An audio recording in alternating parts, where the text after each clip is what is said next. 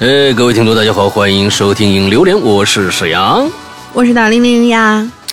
呃，在今天的节目开始呢，还是要跟大家哎报告一下我们最近啊每个星期都在报告的这个安卓的进度啊。对。呃，这个我觉得最近的这个以我们以前的速度来说呢，已经够快了。我们基本上呢已经这个呃修复 bug 的一个测试版呢，我们的安卓 APP 测试版呢已经更新了，就是应应该更新到第三个版本了。虽然还有各种各样的小毛病，但是呢，我们还是在。有了长足的一些进步啊，从有一些人不能听到。到大部分人能听完了之后，又有一小部分不能听完之后，现在大大大家都能听的一个状态啊。不过还是测试版，呃，因为安卓确实是比较麻烦，厂商多，系统多，各种适配的问题，还有一些什么，每个厂家也有一些不一样的一些规章制度吧。呃，我觉得这个系统的限制啊和各各种各样的吧，我觉得是比较。麻烦的，所以呢，呃，我不过现在我们在这个整个的 VIP 群里面，在在测试的话下来，呃，我就非常感谢大家的耐心啊，有很多人今今天能听了，明天又听不了了，或者怎样的。不过呢，我们的这次的速度还算是蛮快的，基本上三四天能够出一个版本吧，呃，希望能够尽快的能够正式版的这个安卓的呃 APP 能够跟大家呃见面。不过呢，现在跟大家说，上个星期也有人来问。就是一些还不是会员的朋友，说我怎么能够下载安卓的 APP？那其实是这样子的，现在我们不提供安卓的。正式版下载，因为老的那个版本我们已经废弃掉了，所以呢，呃，新下载的用户，除非你是会员，可以进我们的那个 VIP 群里面去做这个测试，呃，其他人我们暂时不提供啊，呃，所以就希望大家谅解一下，我们也想让更多的人有一个更好的一个体验嘛，所以我们就呃就取消了这样的一个下载的功能，只有现在目目前呃部分的这个会员朋友，呃，可以来进行这个内测啊，我们相当于内测。那如果现在你是会员，如果发现安卓的这个用不了了，那赶紧去加我们那个绿色图标可付费可聊天那个号啊，鬼影会员全拼，鬼影会员全拼这个号来加加进去。我们你如果你是会员的话啊，完了我们把你拉进会员群，你也可以来参与这个内测，好吧？大概就是这个样子啊。我估计嗯，正式版。跟大家呃见面真的应该不久了啊，嗯，对，好吧，呃，我们这个星期啊，上个星期啊，大家都说这都特别沉重啊，最近两期呢也都是比较沉重的，所以嗯没办法，大家都写了那么多了，我发现，呃，最近呢大家可能写高兴的事少，高写写这个不高兴的事吧，反正就这大家可能了，你知道吧？哎。又写了好多，嗯，幸亏我们把这个帖子给截住了。上个星期就结了，要不然能能做三期，这我就真有点受不了了啊！我觉得，呃，榴莲的这个呃目的是让大家开心的，哎，或者能够哎在一些啊我们讲的故事里面能得得到一些哎社会小经验呐，什么社会小警醒啊之类的就可以了。整个一期这么丧，哎呀，我觉得不好。不好，不好，不好。所以呢，今天是我们的这个案件的这个主题的第二期，也是最后一期啊。我们希望今天，呃，能有一些正能量的故事出现吧。啊，来来看看吧。来，第一个。好的，第一个。哎，在说这个之前，我们是不是让大家预告一下这一周的我们的？哦哦哦哦哦！最重要的事忘了，七月半直播。哎呀，天哪！最重要的一件事忘了，大家呀，应该说在前面啊。对，你先，你你先看看表啊，你先看看表，你先看看时间。如果呢，你是在八月三十号之前听的这期故事，赶紧赶紧去关注一下，呃，小破站啊，小破站里边我们哈喽怪谈坏的怪谈的官方号，因为我们在本周三，也就是八月三十号晚上九点。有一个中元节的特别节目，嗯，哎，其实呢，这个特别节目啊，要感谢我们这个 VIP 群四群的朋友们，嗯，他他们如果不提的话，我都忘了。啊，因为我们呢，我本身呢是在本周三邀请了一位嘉宾来做节目，哎哎来做节目，结果呢，我把这个通知发到几个群里面去，只好像只有四群的朋友说，哎，中元节有直播哦。我说什么？一看其实是周二，是周二是中元节，周三已经过了一天了。我一想，哟。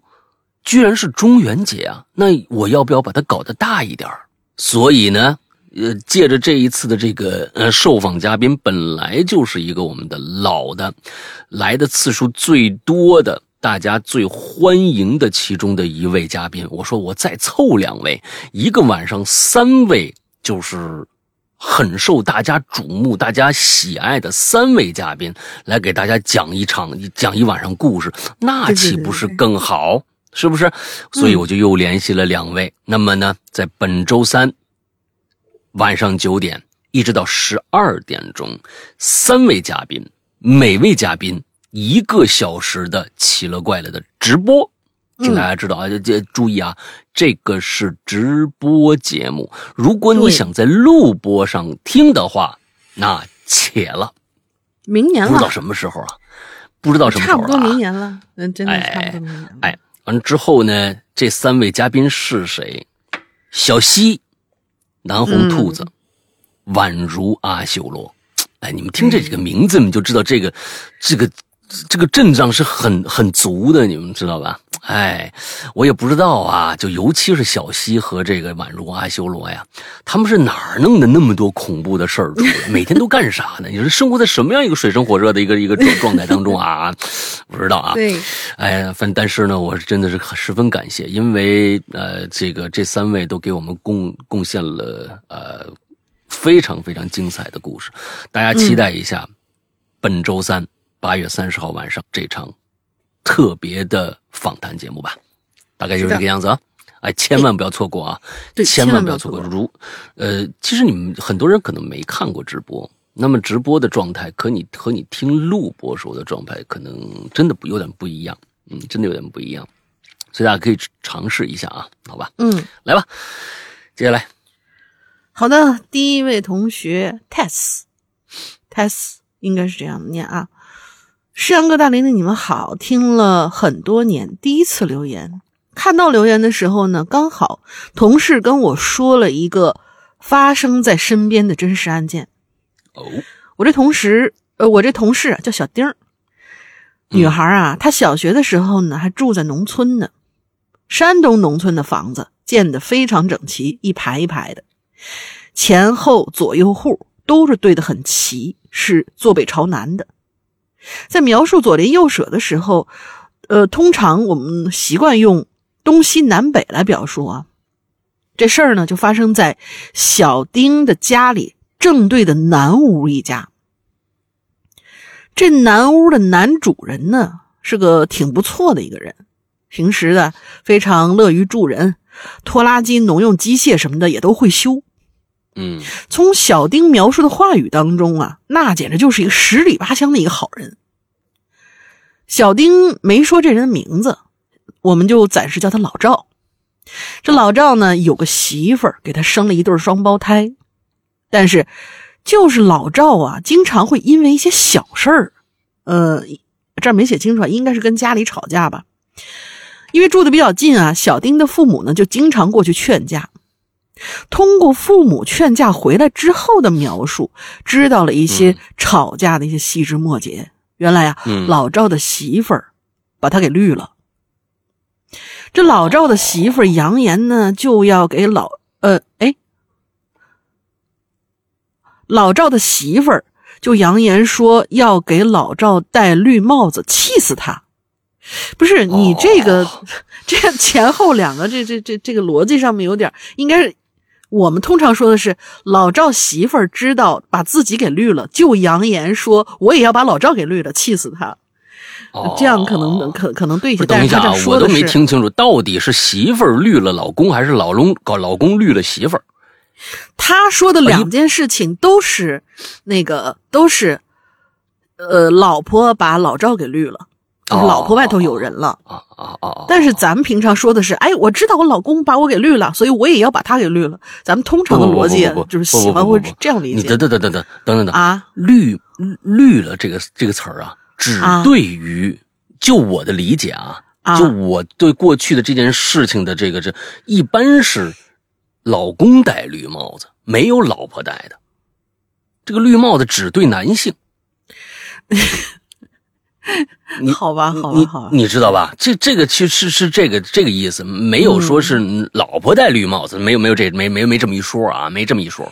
他实际上是那什么，我还专门真的有有，好像印象当中是有听过，是以前那种，呃，就是那个勾栏瓦肆的那种男的男性工作人员呢，他们会在脑袋上面缠一个头巾，然后那个头巾普遍是绿色的。就是就是沿用到现在呢，其实就是男的戴这个，就是老大说的确实没错，确实是男的专属戴的。他头上缠那种颜色的，确实是不太吉利。嗯，这沿用到现在就有这么样的一个说法。哦，OK，好吧，接着说。行，咱们回到这个他的故事当中来啊。嗯，然后就这老赵的媳妇儿就扬言说要给老赵戴绿帽子，要气死他。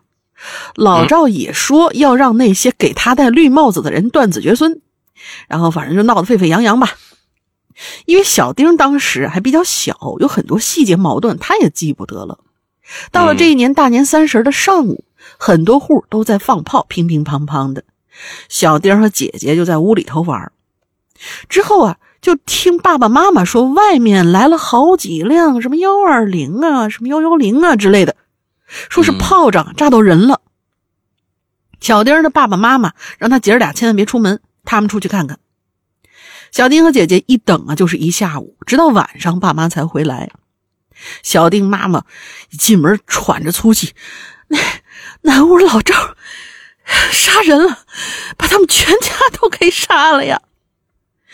啊，小丁当时还小呢，爸爸爸妈也不让出门。整个年呢，可谓是过得非常的低沉。后来事情呢，慢慢在人们的议论当中变得逐渐清晰起来。嗯，说是老赵啊，开了个养鸡场，在养鸡场里面呢，他就开始了计划自己的那个杀人行动了。平常他不是很会用机械吗？他就自己啊学会做枪了。但是每把那些枪，呃，但是每把枪啊，只能有一发子弹。他自个儿还做过实验，养鸡场里的树上，人们去勘察的时候，突然发现那养鸡场的树上全都是弹坑。大年三十那天呢，他就带了九把枪，每把里头装着一枚子弹。杀的第一家就是小丁他们家的西屋，因为这个屋里的男的已经明确是和老赵媳妇有染的。呃，因为是大年三十儿。这屋里的人那可谓是一点防备心都没有，每个人都是当场爆头啊！一家四口，只有这家的儿媳妇没有被杀，跑出去求救。老赵呢，就要去下一家和自己老婆有染的人家，但是那家出去打牌了，逃过了一劫。嗯，老赵准备杀自己媳妇儿的时候呢，媳妇儿当时正好有个什么由头，也没在家。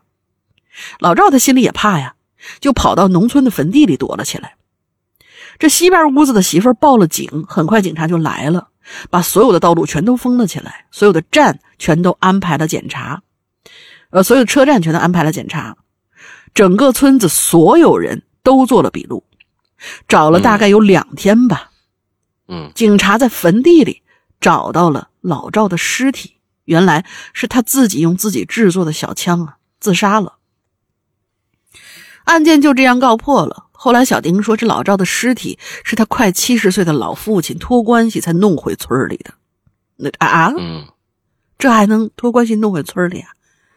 啊，不是尸体是肯定的啊啊！对对，他又不是活人的，这这这活人拘留，那你这这还尸体还拘留啊？那那这，嗯，就是回家安葬呗。办葬礼的时候，全村人呐都在掉眼泪，总觉得这样的一个好人怎么会？干这么糊涂的事儿呢？自个儿还有一对年迈的父母需要他照顾呢。嗯，后来老赵媳妇儿走了，屋子也就荒废了。这个村子的人每到过年都会想起这件事儿。好了，打完收工，祝收听长虹。嗯嗯，这个有时候真的，你把这个老实人欺负欺负到头的时候，老实人你不是你你不能这么说，老实人就不会发火，这这这是一个是是是这是一个谬论啊！老、嗯你把老实人欺负到这个什么时候，老实人说不定比那个外面那那那个还猛呢啊！但是嗯我是觉得，其实他肯定没想清楚这件事儿，其实到到最后是把谁都豁出去了，把自己也豁出去，把一家人豁出去，就是那，有时候可能需要大家去呃冷静一下啊。就算是受到了自己的这个受到了威胁，或者是怎么着，也得想想用什么样的方式方法。直接暴力，呃，有时候不解决问题，真的，有时候暴力不解决问题。除非你把他，你就跟老赵似的呗，你把他打死呗。那打死你，最后你怎么办呢？这就是整个这一条线反正老赵人家想明白了，最后我是不想活了，但是你还想不想活呀？对不对？啊，我们说的不是赵树臣啊，嗯、啊这这这啊，就一直老赵老赵不是那个老赵，啊，这这一想这这这怎么老赵老赵不是不是赵树臣啊？其实就这另外一个人。好，下一个倩倩啊，老大大玲玲好，我又来吃榴莲了。话不多说，直接进正题。就在二零二二年初，大年初二左右，在大家开开心心过着新年的时候，有一户人家呀，找了快十来天的儿子的尸体被发现在了我们县里的河道里。这条河道直通我们的老家镇上，这河里头啊，在河里这这尸体应该是泡了十来天了，可想而知，非常惨不忍睹。还好是冬天啊，要是夏天可就完了。这时候大家就会有疑问了：为什么这小伙子会选择在快过年，而且呢还是新婚燕尔的时候选择投河自尽呢？不会也是被绿了吧？不是，就是这个答案当然是因为他那刚过门的妻子。你不会吧？这俩故事是连续剧吗？这事儿啊，嗯是我听这个婆婆说的。哎，小伙子妻子呢，就是我婆婆家，呃，婆婆老家一个村里的啊。每年过年呢，回家都能遇着，打个照面这妻子呢，咱们叫她小军得了啊。有个女孩叫做婉，小军从小是被收养的。收养前呢，这个养母家里头啊，已经生了一个儿子了。所以家里表面啊就是一儿一女，哎，在外边人看着就是还挺幸福的。可是呢，养母从小对这小军就不好啊，哥哥嘛，毕竟是亲手亲生的，所以碰什么东西哥哥嘛，啊，从小是被收养的。看来是这小军收养人家就有一个儿子，而且这儿子比这个小军还大。啊，呃嗯还大，哥哥嘛，毕竟是亲生的，所以呃捧在手里手心里长大的。等到这小军长大成人以后啊，他们一家啊都在甘肃那边发展。一个小姑娘长大了，自然呢是会对这个恋爱的味道感觉好奇，所以就谈了一个男朋友。跟这男朋友谈了五六年，但一直不跟小军呃结婚。啊，就不跟聊这个小咱们俩结婚这事儿，所以呢，这个时候这个养母啊，就通过亲戚介绍，哎，就介绍一小伙子，咱们叫他小李。小李和这小军呢，一见面就都觉得互相挺不错的。哎，小李对小军啊，小李对小军是一见倾心，人男的看上女的了，可这小军呢？没看上这小吕，小李也也没拒绝。哎，为什么呢？因为人小李啊，愿意在他身上花钱呢，是吧？愿意买他想买的那个东西呀，是吧？今天一个手机，明天一个汽车什么之类的，是不是？所以呢，一九年将就着就跟这小李订了婚，本身一九年底就要结婚了，可是大家都知道啊。这不是疫情来了吗？哎，就推迟了，一直推到了二零二一年年底，俩人才办了证。在在我们那边啊，新人举办完婚礼第二天呢，哎，就得回门。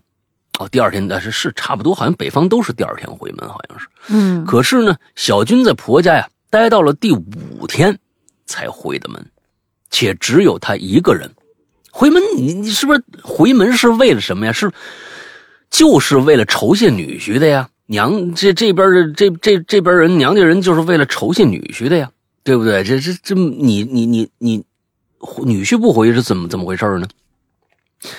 这。所以当时就纳闷了，你怎么俩人没回来呢？过了几天才知道啊，才从养母那个亲戚那那那儿得知啊，小李在新婚半夜啊，离家出走了。为什么离家出走？因为小军从订婚到结婚之后，就从来不让小李碰他，哎，也不会睡一张床，经常辱骂小李。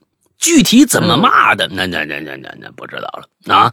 从小李跟小军认识以来，花了小李家大概二十万了。小军的养母呢，这么拿了彩礼就二十万。俩人婚前在县里买了套房，名字上还写的是小军的。俩人在结婚前，小军一直跟这养母商量，他呀不喜不喜欢小李。哎，这小军不是从小这养母不喜欢他吗？怎么还这事儿时候跟跟养母就就就窜到在一起了呢？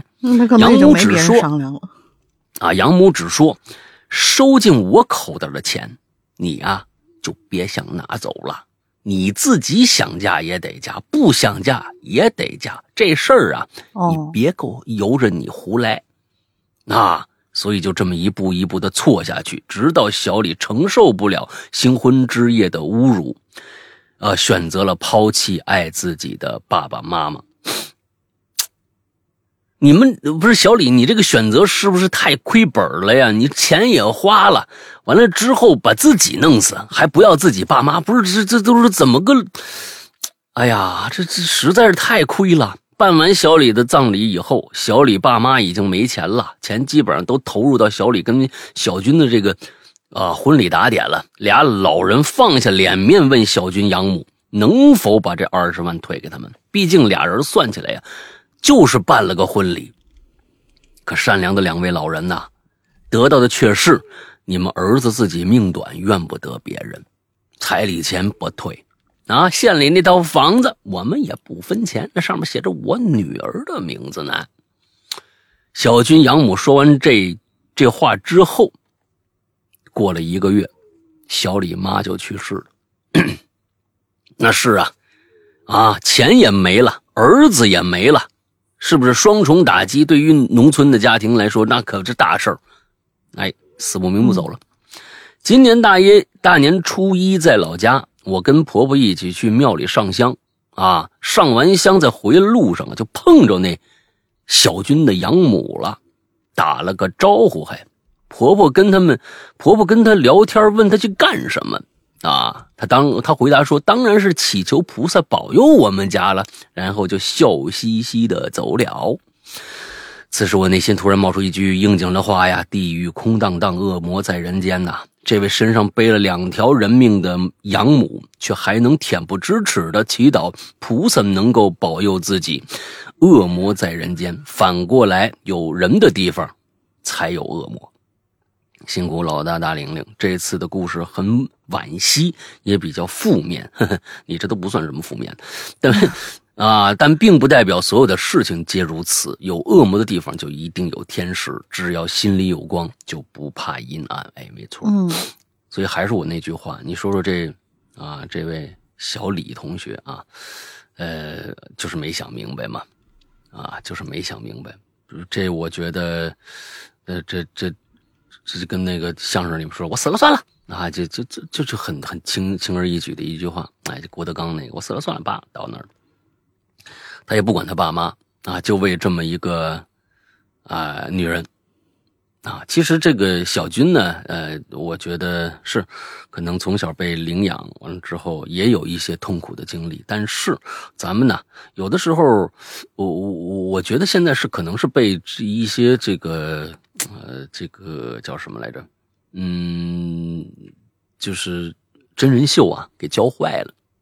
嗯，啊，真人秀啊，还有还有一些这个呃电影啊啊，嗯，总是呃会从两方面去讲。你比如说，呃，这个最近炒得很火的这个，呃，这个这个这个《中国好声音》啊，这不是都吵炸了吗？听说停播了啊，还停播了。停了。呃啊，是这个剧本这件事儿啊，我跟大家说啊，这是我的亲身经历啊。我的一位很好的朋友，唱歌很好，他就说，当年在第二季的时候。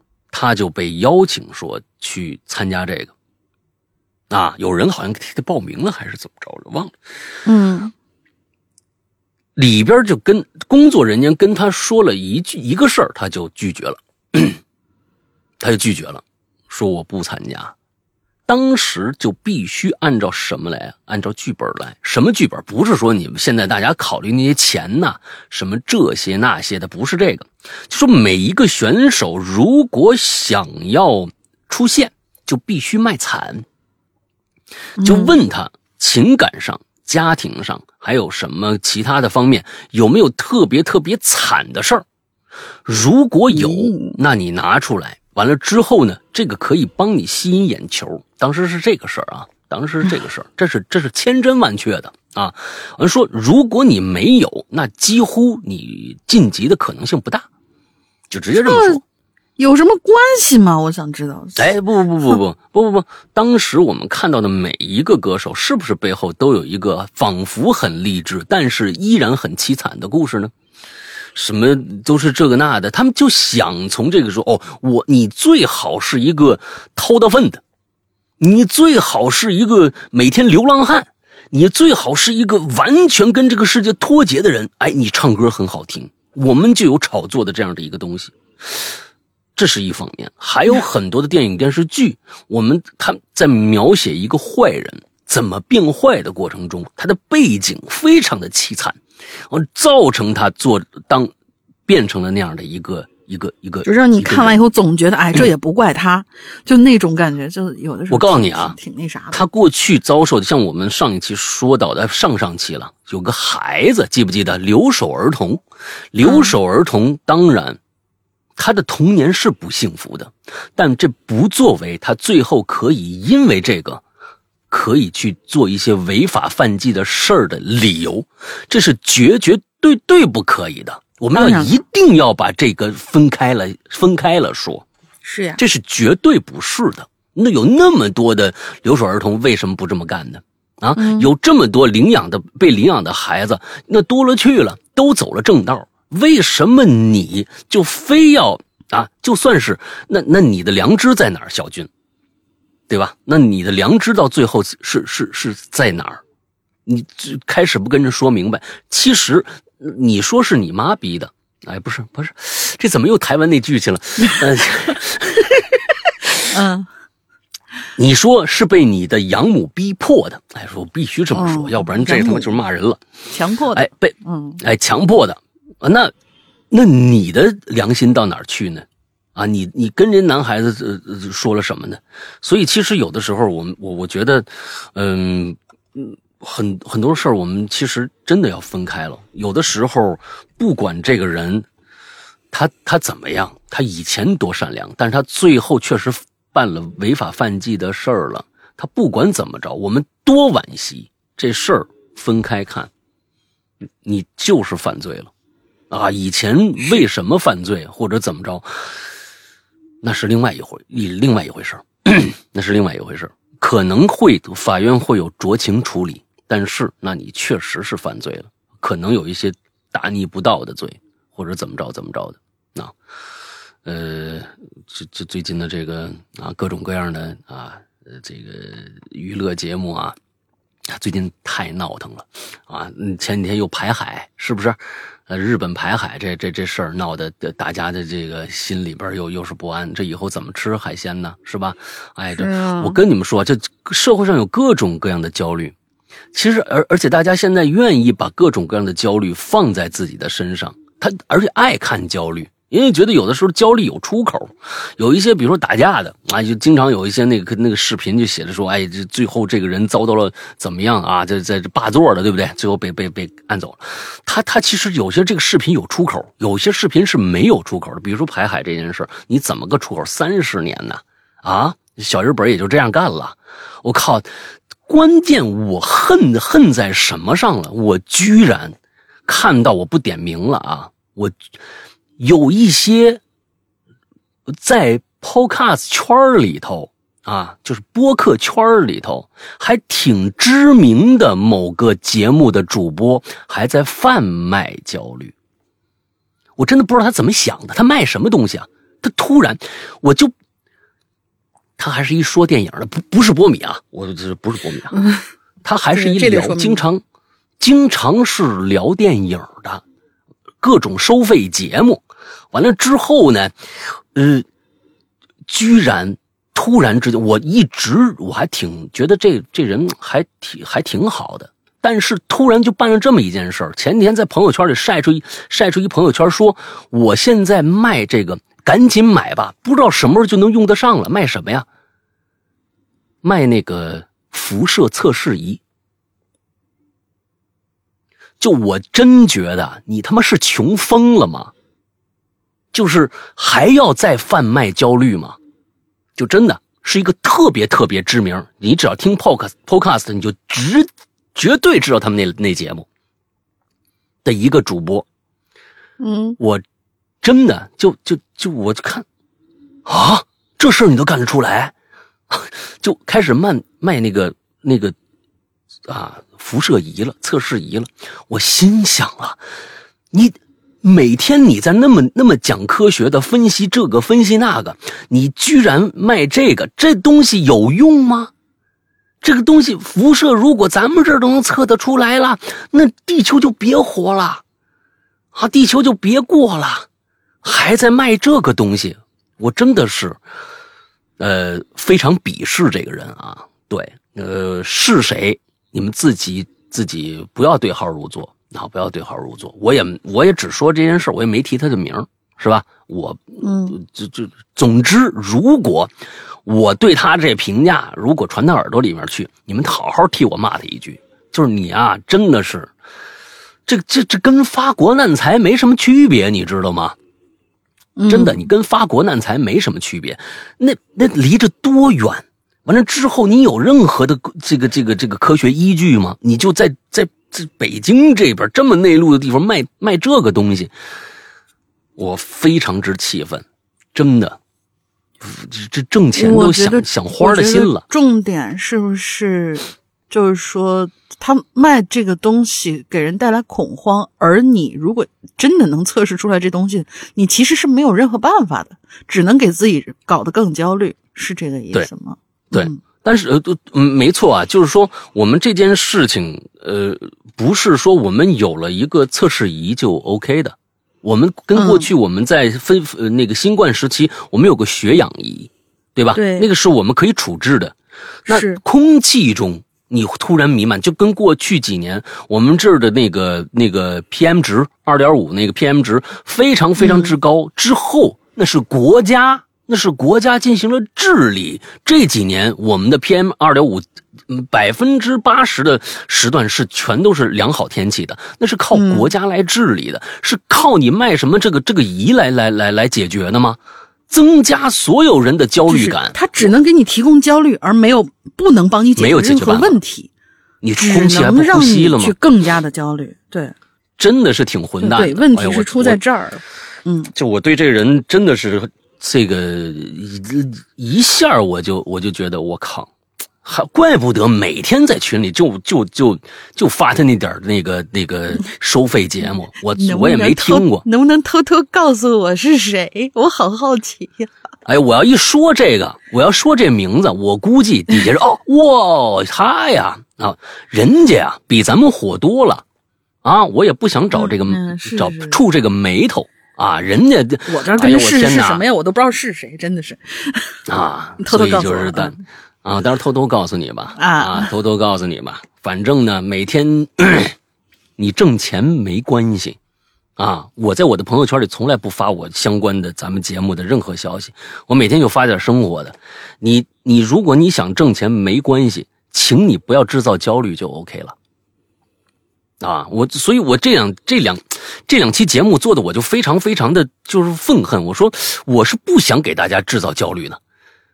这这东西，所以最近两期的节目就特别的啊凹头嘛，对吧？我是赶紧结束就完了，好吧？下一个，好，嗯，下一个发呆的老北京鸡肉卷儿啊，嗯又好吃又发呆哈。他说，二零一四年啊，这直接就开始故事了。二零一四年，我妈妈做一个小公交线的收款员，他们工作的地点呢是公交终点站旁边紧挨的一个居民小区。平时跟小区里的居民很熟了，冬天的时候要坐车的居民就会到终点站办公楼里头去休息休息，他们闲下来呢就会坐在一起聊天儿。那年冬天啊，特别的冷，冷到啊墙壁都隔不住寒风了，出门的人啊、也少了很多。这突然有一天啊，警察过来了，说要调取监控。嗯其实这种事情常有，他们没当回事儿，就给提供了。嗯完了之后呢，他们的一个司机就被带走调查了。没过多久，司机被放回来，但是整个人的精神状态不太好。我妈就凑过去问他们：“哎，呃呃，我妈他们呢就凑过去问：哎，发生什么事儿了？这是？”司机就说：“哎，就在他们公交总站旁边那小区啊，发生了一起恶性的杀人案。啊这死者呢是女性，三十来岁吧，外来的务工人员，没什么正经工作。但是这女的呀不太安分，不出去找工作，靠着大家懂的那种事儿 为生。死者呢是被勒死的，但是腐败的太严重了，只能简单的推断死亡时间。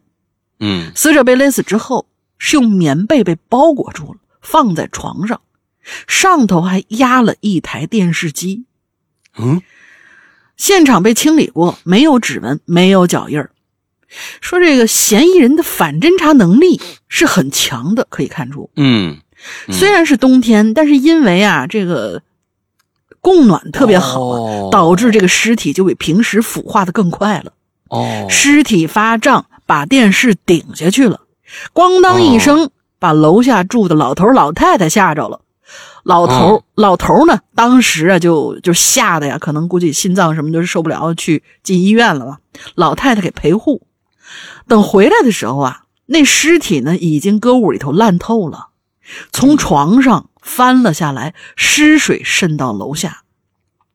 老太太很生气啊，本来老楼板是不隔水吗？你这湿水怎么能渗到楼下去呢？这有点玄乎了嗯那那那就不知道了。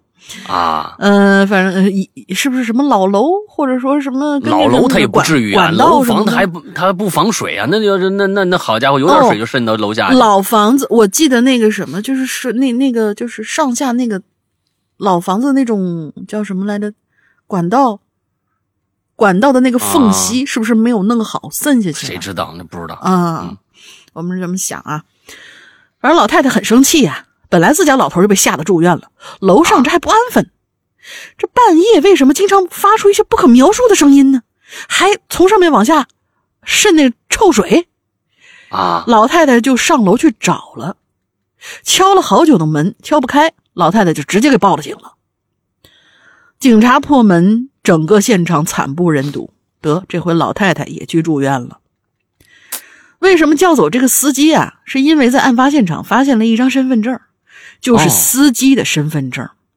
哦，那个时候呢，小区里头监控还没普及呢，但是公交总站是有监控的。调取监控之后，发现案发当天那个司机去过那小区，监控的画面嗯是很清楚的，拍到了司机从小区里出来的画面的。这司机大哥表示很委屈啊，说自己身份证只是丢了，是当天去小当天去那小区只是为了买包烟。问了，然后警察呢又去问了，呃，这个小卖店这老板娘，老板娘琢磨了半天说忘忘了，于是呢这司机真的是百口莫辩。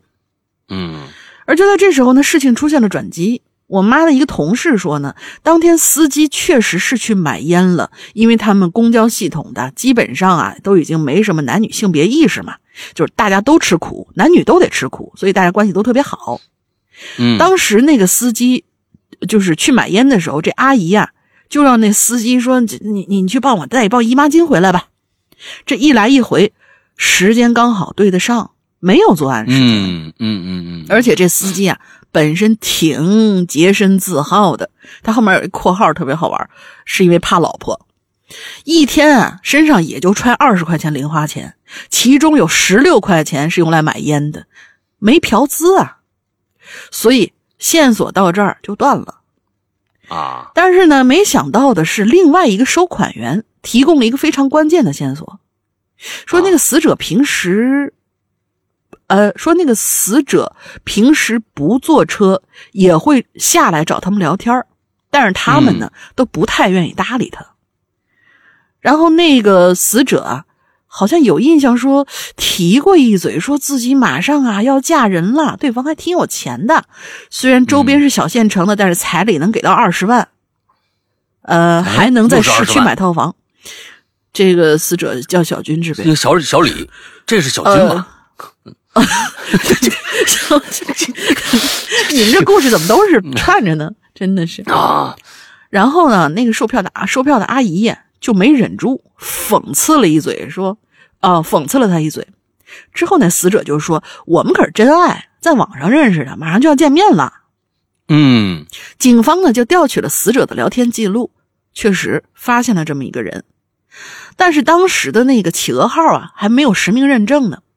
网警又调取了定位，就发现啊这个号最后出现的地址就在公交总站附近，司机又被带走调查了。这 但没过几天啊，这司机别说，这故事还挺曲折的啊，呃挺曲折的，挺挺巨长啊，后面还有好长呢。挺有意思的这个故事。没过几天，的司机又被放回来了。这次啊，整个人更憔悴了。说这企鹅号呢，虽然不是他的，但是附近有个宾馆，有用他的身份证的开房记录。哦，他在公公安局一顿折腾，回去还让媳妇儿给挠了，整个人都不太好。人家刚才为什么写这括号里边对对对对怕老婆的对这个的原因，你知道吧？对，都有铺垫，都有铺垫，特别好。哎嗯，大老爷们儿拍着腿骂街呀，说等人给抓住，他非要亲自枪毙那人不可。啊，而这一次呢，凶手总算是现原形了。在司机被带走调查那段时间，凶手呢，居然回过一次案发现场，哦发现那尸体让人给让人给报了警了，然后警察叔叔什么的都在，他当时就害怕了，怕打车被发现，又觉得公交车上人多，不会不会注意到他，于是呢，他是坐公交走的。临走的时候还把电话卡扔了，扔了，扔在总站了。结果因为下雪啊，这电话卡就被埋了，信号一直在总站那儿。等等后来啊不是，等一下啊，我们看一下，啊，电话卡是 SIM 卡吗？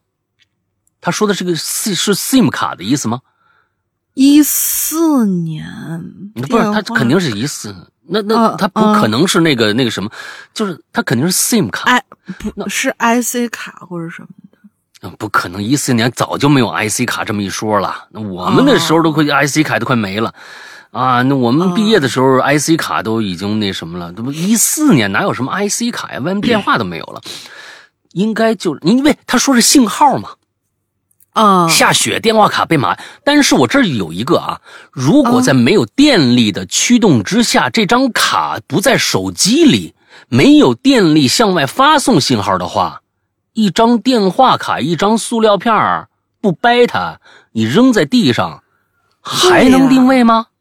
呃，我我对我也是在想这个问题，因为咱们经常看那种破案的那种电影里面，反派就是打一个扔一张总得有个卡就驱动啊扔那儿了。对啊，对啊，你就掰了就或者是怎么着就就就就扔那儿了。这啊没有、没有手机的情况下，没有发射信号的这个发射装置的情况下，一张卡还能哦，我明白，他应该不加这句话就行了。他是怎么呢？嗯他可能走的时候把这卡拿出来就扔那儿了，这信号就一直在那儿就断掉了吗？是这个意思吧？我我不知道。对对对，因为下一句话他说了，后来一警察发现不对劲，为什么这个号一直不动？但说的是企鹅号啊，不知道。这个我觉得是不是有点玄乎了啊？这有点玄乎了，有可能传着传着就变玄乎了，也有可能。对呀，对呀，来来，接着往后看啊，接着往下走，反正就这电话卡被埋了。他这故事里这么说的，电话卡被埋了，信号就一直在总站那儿。后来警察发现不对劲，为啥这个企鹅号一直不动呢？最后呢，也不知道怎么着，就在这总站里找到这电话卡了，在电话卡上提取了半枚指纹，对比之后发现，哎，竟然是个有前科的。是很多年以前，因为诈骗进去过，嗯，就这很快啊，这人被落网了，呃，这人就落网了。落网之后，他说：“嗨，我这个我就是喜欢装成那高富帅，上网呢骗骗女网友什么的。” 但是他还挺高兴是吧？这这这这这还出来还说相声呢，你你这这调这语调啊，对对对，哎，我就是高富帅骗骗女网友什么的，我没干什么坏事啊，我就是这。这这就喜欢装成那高富帅，我就跟那些女网友什么就骗着玩的，骗俩钱儿什么的。但是他呀，他根本不知道这死者呢是一个卖淫女，因为死者呢在网上塑造这形象啊 是一富家千金，在本地是有车有房的啊。但是呢。这个男的就在没见到这个女网友之前啊，他本身一个人是寂寞的，就在别人的介绍之下呀，找了个小姐。那大家应该到这儿能猜着了，没错，这小姐就是那个死者。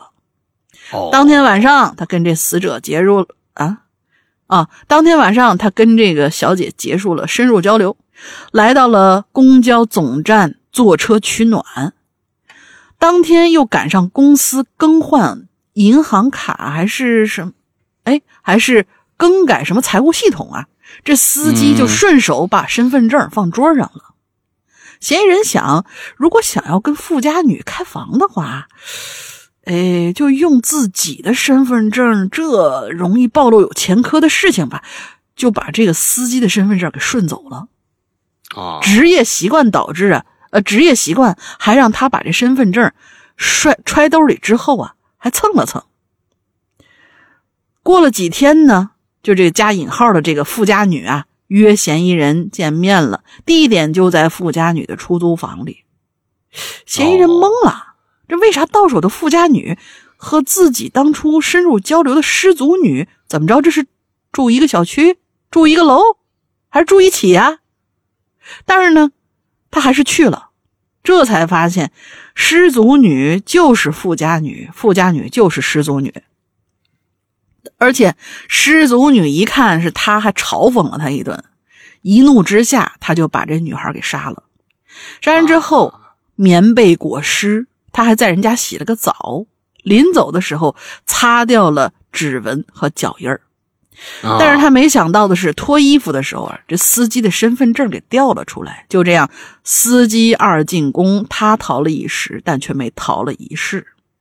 啊，嗯，那个感觉上好像是一个手手作案啊，各种各样的，还还假还假货他人 啊，这这其实就是各种巧合，是吧？嗯嗯，哎，这故事反正。呃，我觉得挺精彩啊，但是里面有一些又是哎，正好说这事儿了。哎，上一期有这么一个故事啊，咱们我就一直在分析他这个故事的可能是假的，就说一个被抛弃的一个男孩之后碰着他弟弟了，完之后俩俩俩男孩都一起流浪去那个故事啊，好像看着也挺挺挺励志。最后呢，我说这东西不可能啊，这东西从逻辑上不通。哎，这个作者呀。给官方号，因为我这几天一直管官官方号啊，嗯，那个发了，他说呀，嗯，他少写了一些关键信息啊，请大家以后一定把关键信息写上，因为这不是说你犯懒的事儿，这是整个故事成不成立的事儿啊，啊，你不加这个关键信息，那你就胡说八道；你要加了关键信息，那咱们再聊聊，是不是？那个他说呀，这俩兄弟啊，不是亲兄弟。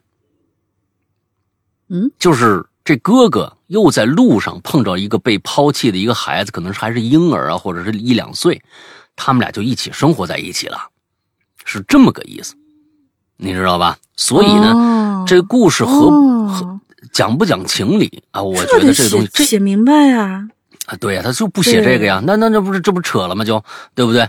哎，咱们再看这个故事啊，我觉得呢，这个东西只有刑侦的呃探案的这个警察，我觉得才能够有资格说这个。第一个就是我刚才说的这信号这事儿，你你你 SIM 卡拿出来扔在地上，这东西还能发射信号吗？这这太恐怖了，它哪来那以往那刑侦片的这这个段落设置的就就就有有 bug 呀，啊巨大 bug，不止一部。，这是这是一个啊，另外一个也说了，哎，这 SIM 卡就扔地上了，啊，扔地上了，嗯还下了雪，过了好多天，最后咱们说，咱们就别说啊，就如果说这么一个小小的一厘米多的这么一个 SIM 卡能被找到，通过它破了案，咱先说别说这这事儿有多离奇，嗯，如果都这劲头的话，我估计百分之百的破案子都破了。这这得这是不是？你们大家想想这事儿啊，就被雪盖着，还过了那么多天，这雪得化吧？哎，这雪它得化吧？这化它得变成水吧？过了这么多天了，咱们就说太负责任了。全程拿着那个金属探测仪搜，最后在路上发现了一个巨一个一个一个可乐瓶，他不拿起来呃验验指纹，他非要觉得这个啊呃，当然有可能是定位的问题，有可能是定位的问题。这个 QQ 号就一直定位在那个位置上，他们就在那个附近搜。且说咱们之前我们有点那个没有专业素养了，就这 SIM 卡，你就算嗯没有信号。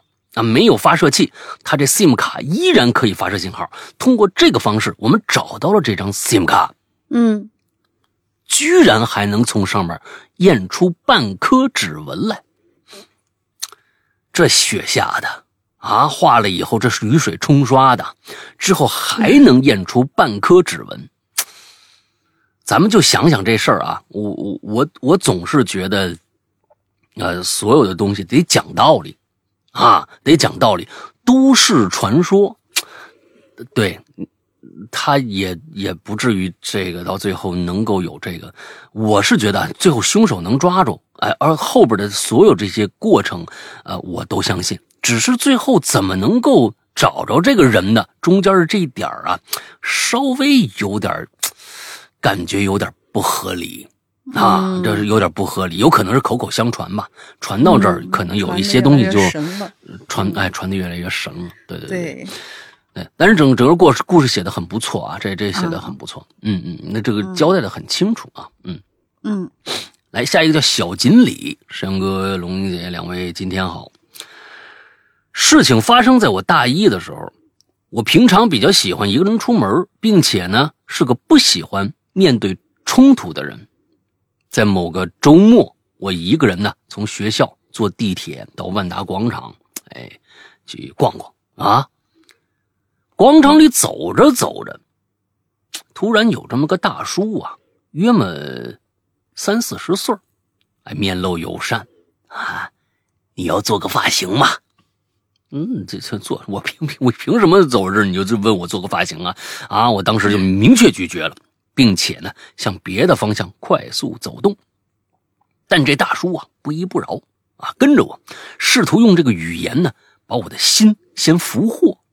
当然啊，他成功了，他还成功了啊啊！他的一句一句句的言语让我想起之前兼职发传单被人拒绝时，哦，你是因为有这个恻隐之心了啊！你是确实你同。这个有这个相同的一个心境，我觉得这个很正常啊，很正常，很可以被理解。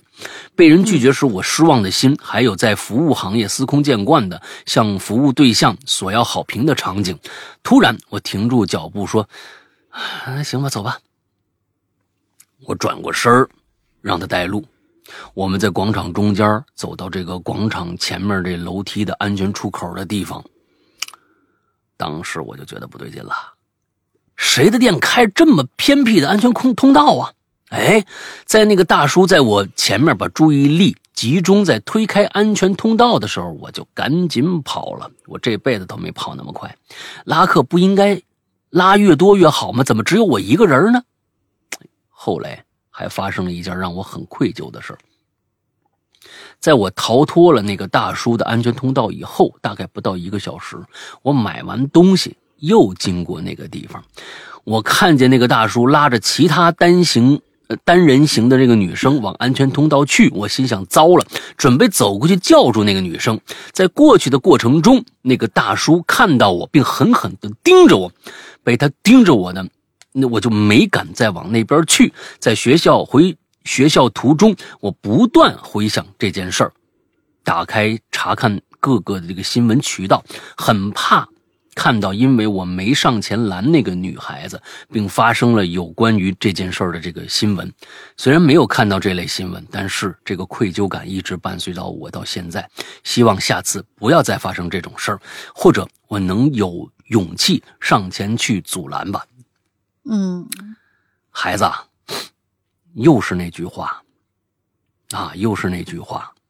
如果你真看到了一个人行凶的话，除非你是 Superman 或者 Spiderman 或者是 Batman 或者是 Flashman，或者是你是什么曼，你上前去管去，嗯，或者你是一壮汉，啊，你有能力管，没能力管，咱就不管了吗？哎，关键是这个问题啊。嗯，关键是这个问题，我们是否少了根弦儿啊？不能报警是吧？啊，你就没有想到还有一个职业叫普利斯曼吗？嗯，你非要自己觉得不是自己不是 Superman，就把这事儿就作罢了吗？完自己还要有这个愧疚的心，是愧疚的心。如果你报了警，这愧疚心是不是就没了？我在想这件事儿啊，啊。到底是为了保全自己，呃，忘了这这这档子事儿，还是说就没这根弦就真的报警是可以的。我们就是我们看这个故事里边，真的就为什么不报警呢？这事儿真的你管不了，确实是让你管，实在是那我觉得你有的时候咱们也不提倡匹夫之勇啊。那把自己搭进去那也不行啊，但是说不把自己搭进去，这事就没法办了吗？不是还有警察呢吗？对呀，所以啊，自己逃脱了，我觉得你这个社会经验还是有的啊，而且你也你也是个善良的孩子，嗯啊，要不然你也不会愧疚。对，所以为什么不找警察呢？啊，有的时候我们是不是看，嗯，现在的这个超级英雄太多了，就是啊，只能自己管去，剩下的剩下的管都不算管，啊，那都不算显得自己那是怎么着的，所以请大家遇到这种事儿以后觉得不对劲的时候，就报警，嗯，啊，赶紧报警，或者直接找找找这这个这个里边报警的同时找这那个商场的保安，啊。看来，他不是一天两天了，在这在这站着，对对不对？不管他是干什么的啊，最后怎么着啊？嗯，这你你你把他举报了不就完了吗？你别露面啊！这是警察会保护你的安全的，你不可能警察说不不行，你得上去在我们前面，你得帮我们那个啥，或者怎么着的，对吧？那我觉得，呃，但是还有警察呢，求求你们了。啊！求求你们了，一定报个警吧！下次，嗯，是好吧。嗯，那个下一个我来吧。呃，这这篇比较短。嗯，呃，这个奶猪啊，下面这个名名字叫奶猪啊，叫 Milk Pig 啊。老大好，那这个大玲玲好，我是四群的猪啊。让我猜猜，这次大玲玲准备咋报我的微信名啊？他是意思是让你念是吗？啊，已经给他起外号吗？啊，已经喜获奶小奶猪和奶油猪猪的爱称了。看看这次我还能获得个啥奶猪呗？那还能有啥？你们牛屁 啊？对呀，还还还能有啥解释？关于这次的话题，在以前呢，我一直觉得以我这样平凡的生活，肯定是不会遇到什么案件的，最多就是小时候家里遭了一次小偷天杀的，居然连我辛辛苦苦攒的几十块钱零花钱都不放过啊！但是，没想到在我大学的时候，第一次离一个国际案件如此接近。不知道你们有没有印象啊？二零一二年，有这么一个碎尸案。发生在哪儿呢？不是咱们国家，在加拿大的蒙特利尔。受害者是我们的一位中国留学生，好像我记得这个案子。嗯具体案案发的过程，大家可以上网搜一下，真的是太过血腥和残忍。凶手还拍了差不多十一分钟的视频发在网上。至于为什么说会和这个案件有点接近呢？第一，这个受害者当时正读着和我同一所大学；第二个，我们玩的很好的一位朋友 A 和这位受害者是老乡加朋友。当时朋友 A 跟我们说起这件事的时候，我们都惊呆了，没想到周围还真有和受害者这么亲近的人。后来也陆续听到他跟我们说过一些关于受害者过去的事儿，我们听着也是又感慨又害又后怕。后怕的原因其实就是第一，因为我们是同一个学校的，说不定都曾经和这位受害者擦肩而过。再者，以我们和朋友 A 这么熟悉的前提下，如果无事发生，说不定还真有很大的机会。认识这位受害者并成为朋友，最后真的希望天下太平，世界和平，恶人少一点，破碎破碎的家庭也少一些吧。嗯嗯，这是我们的共同的一个一个愿望啊。其实有的时候真的是这样，就是啊，总觉得哎，这不是戏文里面说的吗？啊，从其实就是这这是一个这是一个呃。普遍的一个，不管哪个年代都是这个样子。为什么呀？这说明一个问题，大家有没有想过这个？从正向的想一想这个问题，就是这些可怕的事儿、可怖的事儿，这些失去人伦道德的一些事情，还是少数发生的。大多数的家庭是遇不到这种事儿的，对吧？这恰恰说明了我们整个这这个这个地球啊，相对来说。大部分的地区啊，绝大部分的地区，哎，人和事儿都是安全的，呃，就恰恰是说明这一点，对不对？是，就总觉得离我们很远啊，但其实有那么一句话说的嘛，对吧？如果你想是认识世界上任何一个人，跟你八竿子打不着人，只通过六个人就能认识他。真的？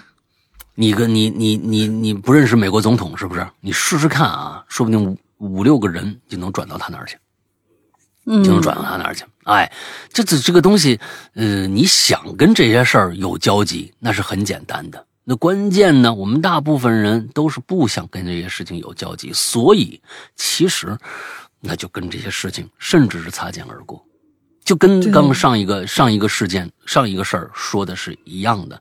小锦鲤那件事儿，如果他破了案。他就会知道那个人带他去理发的那个人到底是一个什么人，说不定能从背后揪出一个大团体。那其实就因为他简单的一次报案，说不定就跟一个大案就有有了这样的一个一个一个关系。是因为他的介入，这个团伙才被破获的，啊，才被破获的。所以其实有的时候，呃。刚才这个小经理说了，哦，他说是他是一个不喜欢面对冲突的人，对，所以其实有的时候你把冲突交给一些可以面对冲突的人去处理，是一个更好的选择。但是其实我觉得有时候是这样啊，如果我不喜欢面对冲突，同时我回去我又能得到一份安定的心，你比如说我看到那个人了，我我没有去管他，我回去不愧疚。那你也算是有一个平衡的这样一个心态，你就不说了。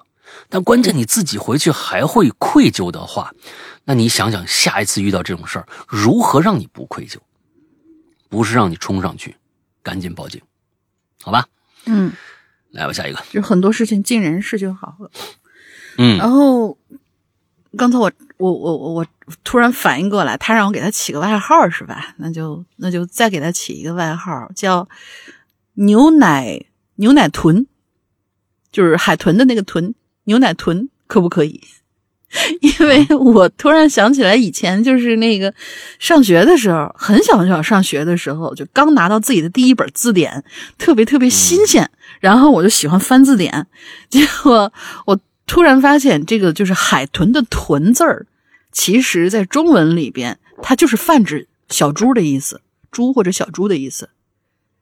呃，所以就今天给你起个外号叫牛奶豚吧。日文日文的“豚”字就是猪啊，嗯，豚骨对呀、肉嘛。对对，豚骨肉就是对，所以就是，嗯，好的，我们来下一个，这个给你起了个外号啊，又新新外号。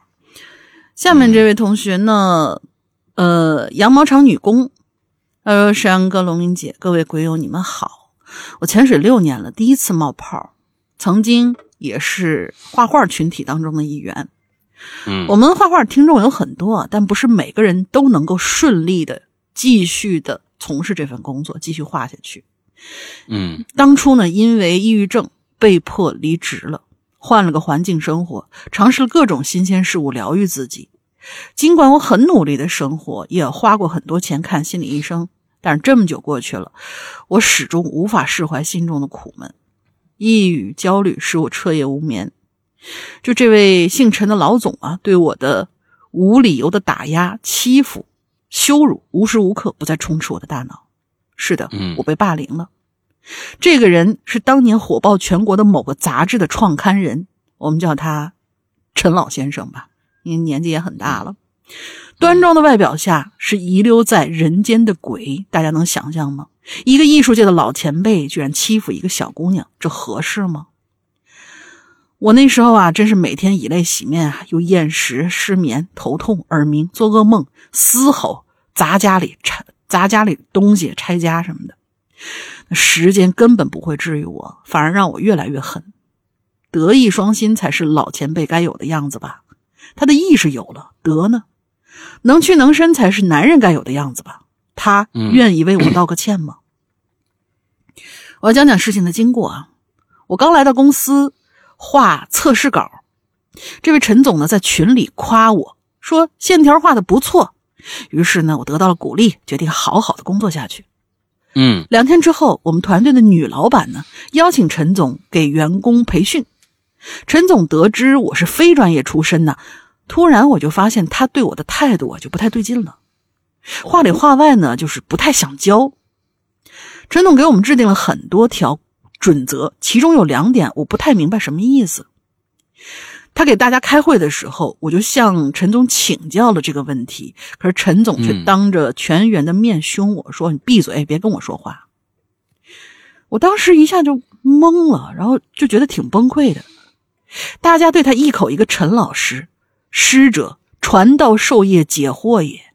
但是我觉得他这种态度不配当个老师吧？他不懂尊重人，傲慢至极，还会打压欺负女孩儿。嗯没有这个陈老师，我能进步的很快。陈老师教了，我反而不太敢画了。每一次开会交稿子，陈总总会批评我画的不对，每一次我都丢尽了脸。但是我很奇怪呀，我明明是按照要求去画的，这是为什么呢？还要说画的不对？这种情况持续了一年多，搞得我已经不知道该怎么画画了，甚至会陷入自我怀疑，无尽的自卑之中。呃，自我怀疑，无尽的自卑之中，让我无法自拔。既然我的画无法让领导满意，我那么笨，是怎么都学不会，那我还活着干嘛呀？当时就是这么想的。但是我哪里画的不对，我真还不明白。我自认为我画的挑不出错呀，而且主笔对我是完全没有意见的。后来接了个新项目，陈总赞不绝口。这位主笔已经画，呃，曾陈总赞不绝口，啊，陈总赞不绝口的这位主笔，当时已经画好了一张线条稿做参考了。这下我松了口气，以前没有参考，这回可算是有标准可以参考了吧？我只需要完全照抄一模一样的就可以了吧？陈总还要说我画的不对，那就真是见鬼了。可结果出乎意料。这位陈总在群里大发雷霆，说：“你是诚心想气死我吗？这画的还不如以前呢。嗯我更加奇怪了，照抄主笔也会出错吗？年终会上，陈总说再画不好就会辞了我。当时我崩溃到想要当当着全体的面，当着全体的面那啥。会议结束之后，我哭着跑去找团队的女老板谈我的稿子。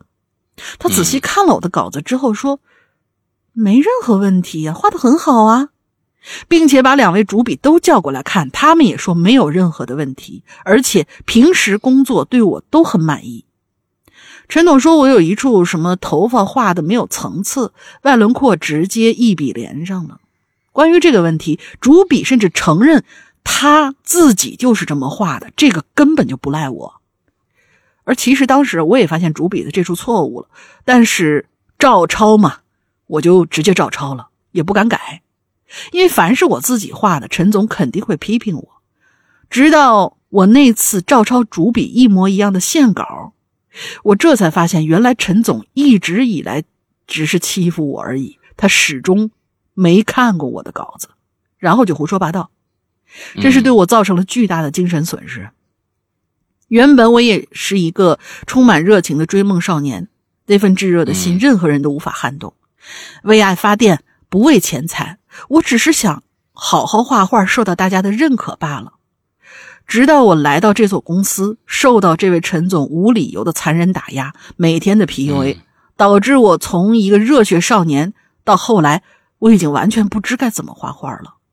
每天都在自我怀疑和自卑，甚至很久都不敢拿起画笔来。无论怎样，都被说画的不对。我当时觉得自己真没用，真笨，死了算了。直到后来，我才知道陈总根本就没有看过我的稿子，然后就只是直接批评我画的不好，每次开会还会当众羞辱我。谁能在这种状态下还好好工作？我真是不甘心被人指责，所以我坚持努力做下来了，人也更加的崩溃。语言是可以杀人的，陈总知道吗？如今我已经离开那公司两年了，前阵子我想找他谈谈。但是这位陈总高傲的很，从来不通过我的好友申请，我只好联系那位女老板帮我传个话。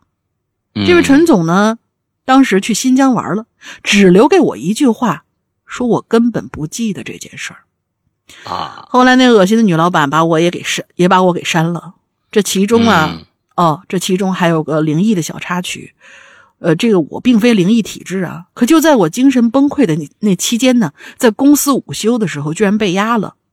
我能清楚的感受到有一个低沉的男人的声音在对我念着什么咒，让我非常的害怕，无法动弹，看不到他，但总能感觉他所在的地方。还有第二次他又出现了，我左边同事没来，他就站在左边工位上，不停的念着咒。啊。嗯。啊，这个呃，这个呃，这个是你说的那个把里边的人物的真名写出来的那位鬼友吗？嗯，对，对，我们现在要先要跟你解释一下啊，对，我们的节目没有权利把别人的名字念出来，是因为现在大家你也看过，所有的那些不管是网上的，呃，基本上都打马赛克，那些脸都不让你看到，对吧？哪怕是蓝底白字那种，也是什么某某什么某某那种，对。说，所以我们没有任何的权利把这个人的名字念出来。呃，我觉得这里边啊，呃，你你遇到这件事绝对是不公平的。这一点上来说，我是觉得呃，这要跟你说的，就是你你遇到这样的事儿绝对是不公平的。但是有两点我想跟你说，就是说，第一个，我们不在一棵树上吊死，对吧？那是是现在呢，我是觉得。呃，找工作很难，找到一家感觉上以后有前途的这样的一家公司更难。但如果碰上了这一个“志道不同不相与谋”这句话，是一句老话了，这是一一句非常有哲理的话。“道不同不相与谋”，我不知道，因为你没有写到，因为这个老板没有除了对你打压以外，PUA 以外，他没有对你再进一步的做呃更恶劣的事情了。那比如说是一些身体上的一些伤害没有，所以呢，我觉得大可不必跟他较劲。你已经离职两年了，之后还要想找这个人去谈一谈这件事儿，我觉得你可能需要琢磨琢磨。嗯，因为你已经跟他嗯不搭嘎了，但是你还自愿的想再进入那个你曾经特别特别，当时你作为他的员工的时候，他对你那样，两年以后，你想谈出一个什么结果呢？这个结果，我跟你说啊，这个结果他不可能给你。你不要再陷入现在他的那个、那个、那个里面去了。当然，我知道有的时候你前面也说了，你，看了很多的心理医生，有的时候这种想法、这种强迫的这种想法，呃，会强迫你去再陷入到那个里面去。但是这东西，你从这样的一个人身上，咱们就就说这个人呢。在你的，这他就是一个老混蛋来的，对吧？你你你，他为什么之所以叫老混蛋，就是他不讲理嘛。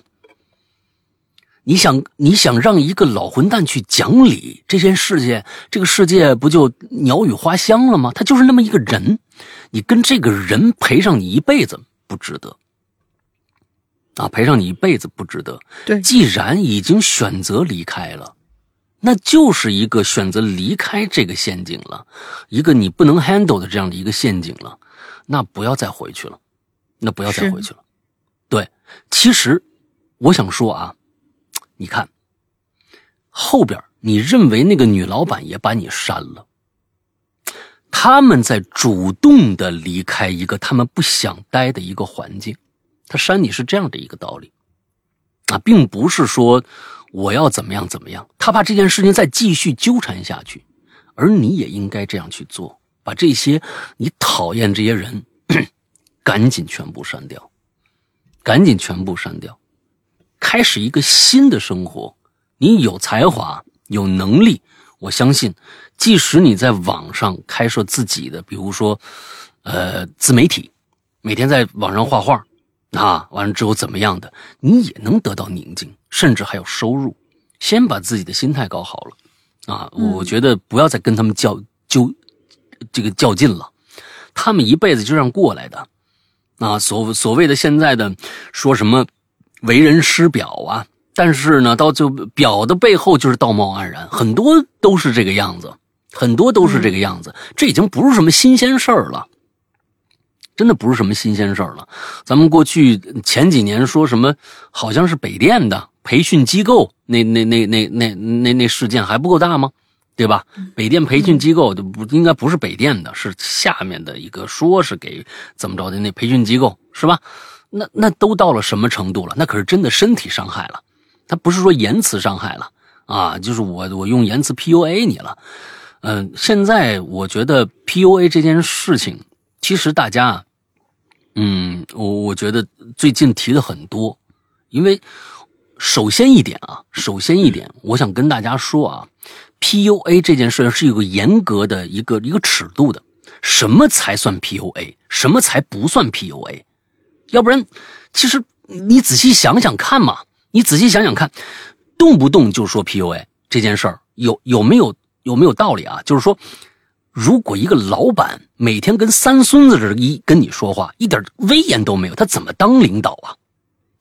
领导一旦否决，就是说 PUA，这也不对。当然，我觉得羊毛厂女工的这位这鬼友已实在是被被欺负的，已经是我觉得已经是这已经太受欺负了，怎么着都不行了。那我觉得这就是恶意的对你人本身这个人就是恶意的一个打压呀。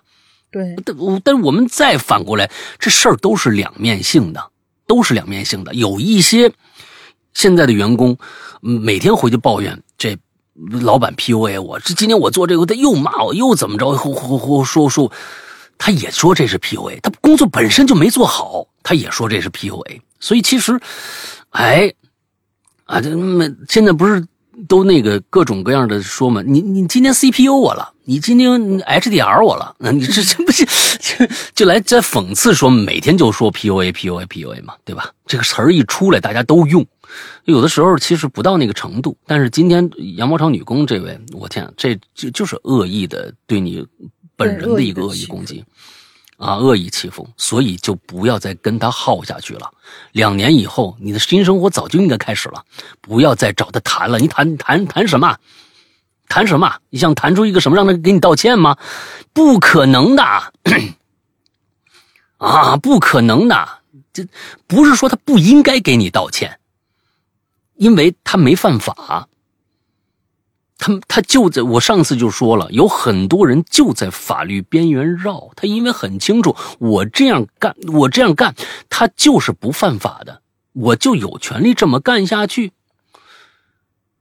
所以他就在那个边缘，不要跟这种人好。这种人不是你的一辈子，你的一辈子光鲜亮丽的时间多着去了，千万不要跟这种好啊。嗯，好，下面叫听听罗石阳。玲玲，你们好，分享两个发生在身边的真实案件。上个世纪九十年代的一个傍晚，我居住的部队大院突然闯入了一个不明身份的男子。站岗的战士在追捕的途中被男子袭击，并被这男子捅了十几刀。尽管战士被立刻送到附近医院，但是还是去世了。当晚，我妈妈呀是卫生。卫生队的这个值班医生，她嘱咐我在家千万别出门，以后就立刻去医院了。因为事发当时啊是傍晚，大家基本都在家里吃饭，所以整个过程没目击者，凶手也趁黑跑了。最后是否落网，我也不得而知。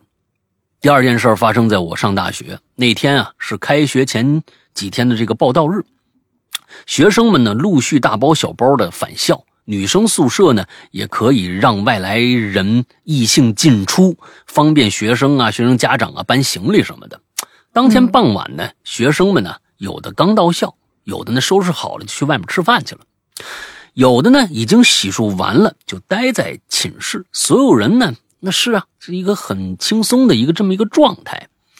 我和室友吃完饭，刚到宿舍楼下。就看着一个女生穿着睡衣，情绪非常激动，已经泣不成声了，拼命想表达什么，但是没人听得懂她说什么。后来我们知道，她的室友刚刚被啊，她室友刚刚被杀了。什么？刚开学嘛？事情是这样的，被害人是我同系的学姐，在老家有个追求者，一直对学姐求而不得，甚至在开学返校的时候。跟到了学校附近，事发当天，凶手曾威胁，这不是就跟那个日本的那个，啊，杀那个江江什么江哥那差不多嘛，嗯，对不对？杀江哥那差不多嘛。凶手曾电话威胁学姐，如果再不答应他，就去杀了他。学校立刻把这件事儿跟同学说了，没想到事发这么突然，谁都没来得及反应，凶手就跑到学校，顺利来到宿舍。楼七楼敲开寝室，只有学姐一个人在宿舍。门刚打开，一切根本来不及，上去就二十几刀。随后被凶手拖出宿舍，从走廊被扔下七楼，凶手也随着学姐跳了下去。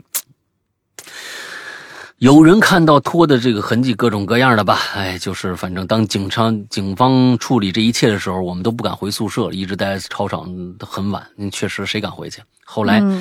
啊！所有住七楼宿舍的学生都被安到了其他其他的楼层。一年以后，七楼被新生住满了。啊，新生啥都不知道，嗯，傻新生，傻傻傻新生，嗯啊，就这个东西啊，我觉得最无解，就怕遇到这个事儿，啊，反正我弄死你，我也不活了，啊。就这个东西，这这劲头用到其他地方早成功了，你知道吗？啊，是啊，都阿里巴巴、京东开两家了，是不是？这 啊，都不要命的，最最害怕就是不要命的。哎呀，这个太……那确实啊，这个世间就确实有这样的人存在呀。我就就我跟你说，龙玲，你下次你再留这样的话题，我弄死你。我跟你说，不是我的主意，这次谁的主意啊？谁的主意？我不能暴露人家，对吧？大家平常关系都不错，对。你你告诉他，他告诉我，我警告他去。啊，是不是主任？是不是主任？不是，不是，不是。人主任这这那么阳光，那么积极向上的，是吧？大美女，啊，谁不谁这么阴暗啊？谁心里这么阴暗？不是不是不是，没有没有没有啊！你说下次再弄这主题，我真的我受不了了。我就是说，其实这最我我我我跟你说啊，做这样的主题，大家呢除了猎奇以外，多了一件多了一个负担，这就是焦虑感。我不想贩卖焦虑，我从来不想贩卖焦虑。有焦虑有他妈什么可贩卖的？有些焦虑你根本就解决不了的焦虑，你贩卖它有什么用？你说它有什么用？并不是说我们 I I I I I Q 精神，有些事情我们根本就管不了的话，我们无法解决的话，那真的是我们干嘛要贩卖它呢？就是这件事情，这个主题会让大家觉得这个世界不安全。现在已经够难的了，真的是，已经够难的了。现在一想，哎呦，现在找个对象多难啊！现在一一听到这个故事，一想，哎呀，我别遇上这么一位吧，那个，那我就更加谨慎一点吧，我就怎么着怎么，就生生的就就因为这些顾虑、这些焦虑，嗯，能能拆散好几对儿去，就因为这一期节目。我跟你们说，大家啊，千万这是只是个例，这绝对只是个例。啊，这只是个例而已。如果我们害怕个例降的降临到自己的身上的话，那我们真的别出门了。各种的个例都会有可能，因为所以，哎，我跟你们说啊，我举个例子，我忽然想到了，啊，如果说这种这种个例，各种各样，你你想吧，啊，交交男朋友，交交女朋友，有可能是不要命的，对吧？哎，完了之后各种各样的什么，今天我碰到什么灾儿了，明天我碰到什么难了，各种各样的事儿，反正这些事儿吧，哎呀，都有可能是，这些概率就是概率问题，不是说我这一辈子就遇不到任何的事儿，百分之百的你你得遇到点事儿，对不对？那么如果这件事情发生的概率高的话，那保险公司开个屁呀，那每天就赔钱去吧。是不是？保险公司为什么可以开各种什么意外身亡险啊？意外怎么着怎么着险？哎，呃，怎么咱们看着经常的飞机每天掉，是不是？这哎那儿掉一架，这儿掉，飞机每天掉 啊？不是飞机每天掉，飞机这这就是这个也也经常就能看到就掉下来了嘛。前天不是刚刚嘛，俄罗斯掉了一架，全部全部死了，对吧？完了之后这个那的，那为什么还有航空旅游险呢？啊，动不动你交三十块钱，最后赔你五百万，还是多少多少万啊？每个人，那你说说，这些人他还活不活呢？所以都是小概率事件，请大家啊理性的看待。我真的害怕给大家带来一些一些心理的这些障碍，我真的是担心。所以大家也写了，我我们我们也不念也不好啊。但是这这这种话题，我们以后。我们几乎就少碰了。说实在，给大家这个这个体感真的不好啊，真的不好。嗯嗯，好吧，都是些负能量的事儿啊，都都负能量的事儿，好吧。下一个，嗯啊，下一个，那，该爱丽丝讲。嗯，山羊哥、大玲玲，你们好呀！又是上班摸鱼的一天啊。说两件发生在我身边的可能与主题相关的有事相关的故事啊。啊，第一个故事。我爸我妈年轻的时候去参加夜校的电脑培训班，一般是晚上八点到十点，但因为他们两个是一起去上课的，所以还算安全。可是呢，他们班上有一个女孩啊，只能自个儿回家。我爸我妈还有其他几个同学呢，就会跟她走一段路，然后一起在一个桥那边分开。过了桥，差不多他就应该到家了。很不幸的是啊，噩梦一般的事情还是发生在这短短的回家路上。有一天，我爸我妈下课回来的时候，我能明显感觉到他们很紧张。在我的百般追问之下，我妈就告诉我，他们班上那个独自回家的女同学遇害了，尸体在桥下找到的，整个肚子都被剖开了。那之后很长一段时间里，一种恐怖的氛围弥漫在我们那个小城市，人人都在说有一个连环杀手。呃，流窜到了我们那边，潜伏在黑暗里，舔舐着带血的匕首，等待下一个随机的路人。第二故事发生在我前同，你这上面就就就没了什么，就这案子破没破也不知道。嗯，啊，直接第二个故事啊，第二个故事发生在我前同事小美身上的。这小美啊，叫小美，但是她长得不算漂亮，甚至可以说，如果不是她头上夹的那个超大的、超可爱的红色蝴蝶结，根本就不会有人注意到这个长长相很平凡的姑娘。她呢，也不是特别聪明，入职一周之后，很快就被辞退了。要知道，她应聘的是只要在模板上改几个关键字就可以完成的那种文员职位。我对她印象很深刻，因为她会在中午和我们一起吃饭，吃饭的时候会说说起她男朋友的故事，说男朋友呢是在海外居住的某个军官，家里呃是某某军区的，很有钱。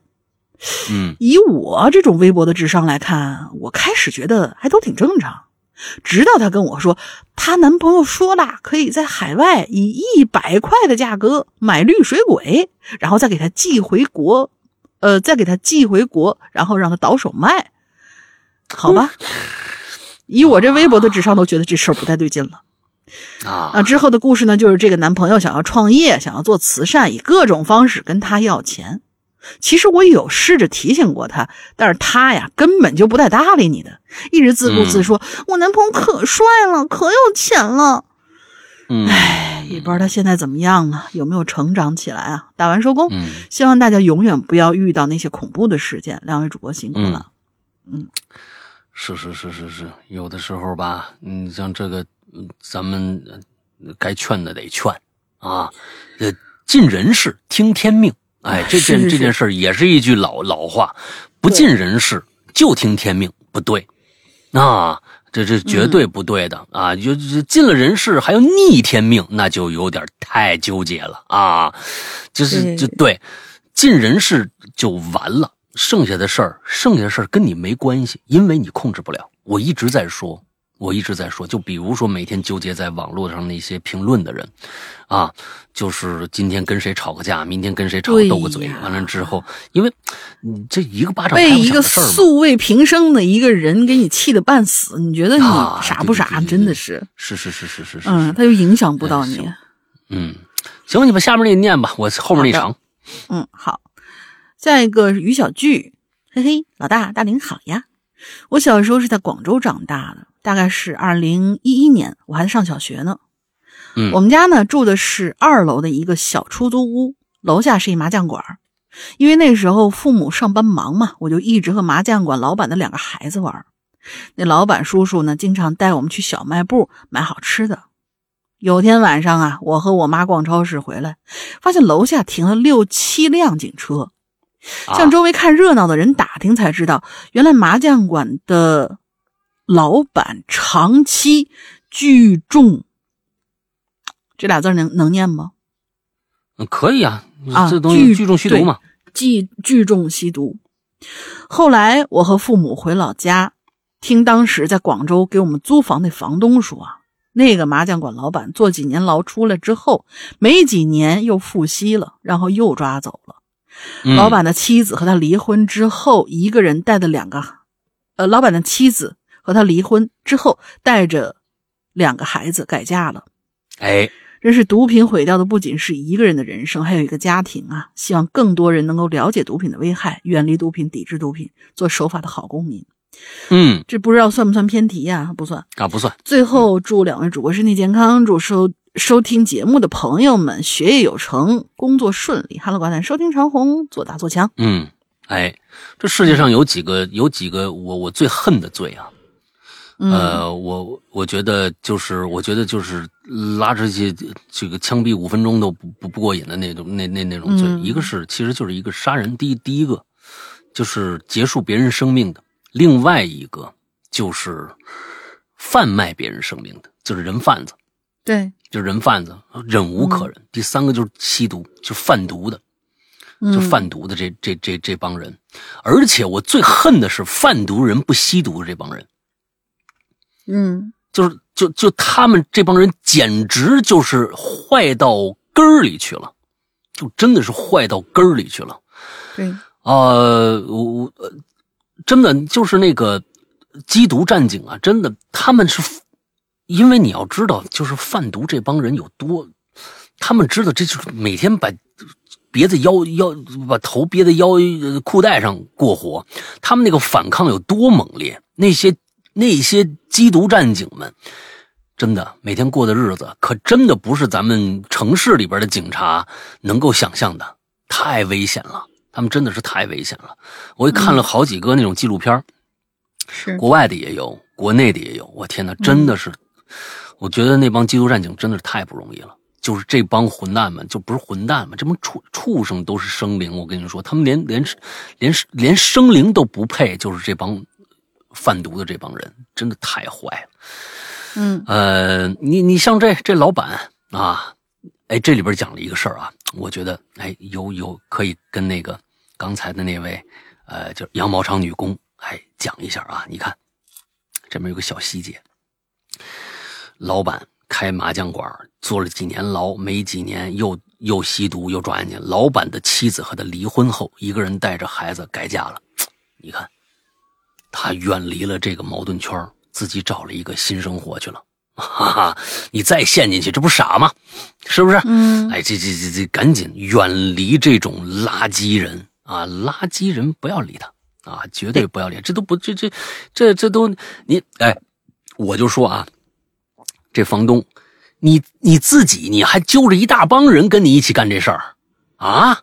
你这这是不是丧良心吗？对不对？你自己你自己啊，我也这这不我不不招谁不惹谁也就算了，你还揪一帮人跟你一起玩哎呦我的天哪！聚众真的是，真的是啊！毒品真的很害人，千大家千万不要碰，千万不要碰。呃咱们国家的刑法前就是查了一下，是这样的，好像是，呃，鸦片就是罂粟的那个，就是咱们烧的那个鸦片啊，罂粟的那个炼制过后，一公斤是十五年，一公斤是十五年，海洛因和这个冰毒，五十克就十五年，最少，咱们国家对毒品的打击的那个力度，那个那个刑罚是非常之大的。零容忍的，绝对是零容忍。你你真的是你 一点儿你就完蛋了，真的被查就完蛋，何必呢？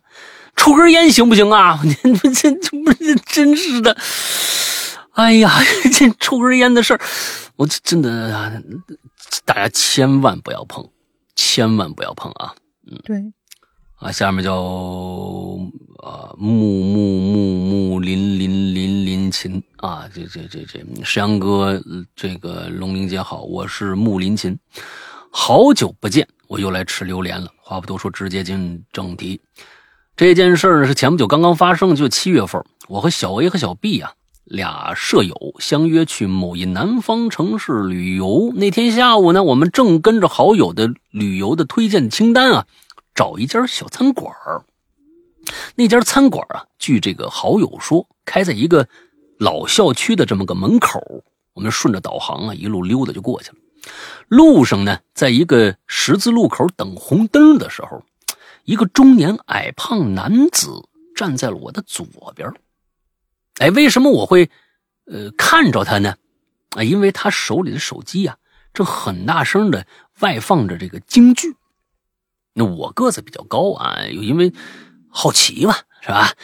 我偷摸啊，瞄了两眼他手机。奇怪是，他好像啊开着相机呢，相机直接拍的是地面。但想着可能啊也是游客，是吧？开着这个相机可以随时拍照，是吧？哎，于是呢，我就没没啊。这前面这个就等，就接着等等红绿灯呗。嗯，终于这绿灯就亮了。我和我舍友是边边说边笑往这个目的地走。可能是因为这个越来越靠近老小区了，附近的人流量呢也少了。但奇怪的是，那放京剧的男的一直不紧不慢的走在我们附近，跟我们也就一两米这么个距离。我觉得就奇怪呀，啊，但无缘无故怀疑别人也不是什么好习惯，是吧？提防着点吧，嗯。就当是对方走路的频率和我们差不多吧。于是呢，便我和我这舍友小声商量，一起啊，咱们加快步伐，啊，把男的超过去吧。哦，这男的在你们前面走啊？我觉得还是让他们在前面走吧。你们停下来不好吗？啊，我是觉得这样啊，他如果在后边的话，你加快后加快脚步；如果他在前面的话，你们停下来不就完了吗？停下来先等会儿，等这男的走走过一百米，你们再再走，是不是更好的一个不不用超过他啊？嗯，不用那么要强。嗯，就当我们觉得超了对方一段距离可以放慢一些的时候，那男的突然啊，就又超到了我们的前面大概一两米的这个后，突然放慢脚步。我此时就有点恼火了，我就和小 A 眼神交流了一下，便把小 B 呀。拉停，仨人原地等着那男，你你看，你早这么干不就完了吗？是不是？这就是一个策略。但就在那个时候，这男的突然在前面停下来了。哎，你看啊，如果你们当时第一次停，你就知道这男的是饱含恶意了，你们就可以想辙了，对不对？哎，把他那手机呀举到刚过肩的高度，我看着他的动作觉得很奇怪，这附近没什么景点啊。突然，我就想到了一个让我毛骨悚然的点，他可能是在拿前置摄像头看我们有没有跟上。